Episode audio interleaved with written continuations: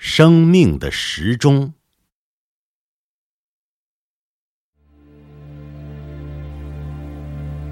朋友的父亲病危，朋友从国外给我打来电话，让我帮他。我知道他的意思，即使以最快的速度，他也只能在四个小时后赶回来，而他的父亲已经不可能再挺过四个小时。赶到医院时。见到朋友的父亲浑身插满了管子，正急促的呼吸，床前围满了悲伤的亲人。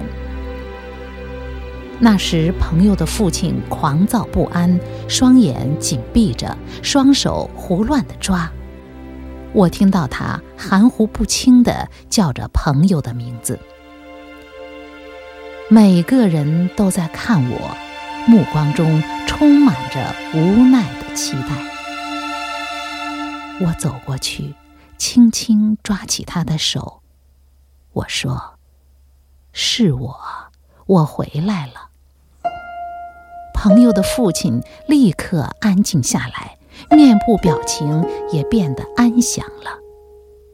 但仅仅过了一会儿，他又一次变得狂躁。他松开我的手，继续胡乱的抓。我知道，我骗不了他。没有人比他更了解自己的儿子。于是我告诉他，他的儿子现在还在国外，但四个小时后肯定可以赶回来。我对朋友的父亲说：“我保证。”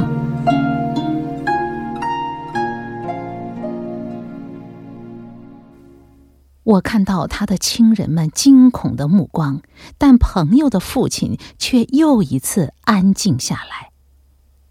然后他的头努力的向一个方向歪着，一只手急切的举起。我注意到那个方向的墙上挂了一个时钟。我对朋友的父亲说：“现在是一点十分。”五点十分的时候，你的儿子将会赶来。朋友的父亲放下他的手，我看到他长舒了一口气，尽管他双眼紧闭，但我仿佛可以感觉到他期待的目光。每隔十分钟，我就会抓着他的手，跟他报一下时间。四个小时被每一个十分钟整齐地分割。有时候我感到他即将离去，但却总被一个个的十分钟换回。朋友终于赶到了医院，他抓着父亲的手，说：“是我，我回来了。”我看到朋友的父亲从紧闭的双眼里流出两滴满足的眼泪，然后静静地离去。朋友的父亲为了等待他的儿子，为了听听他儿子的声音，挺过了他生命中最后的，也是最漫长的四个小时。每一名医生都说。不可思议。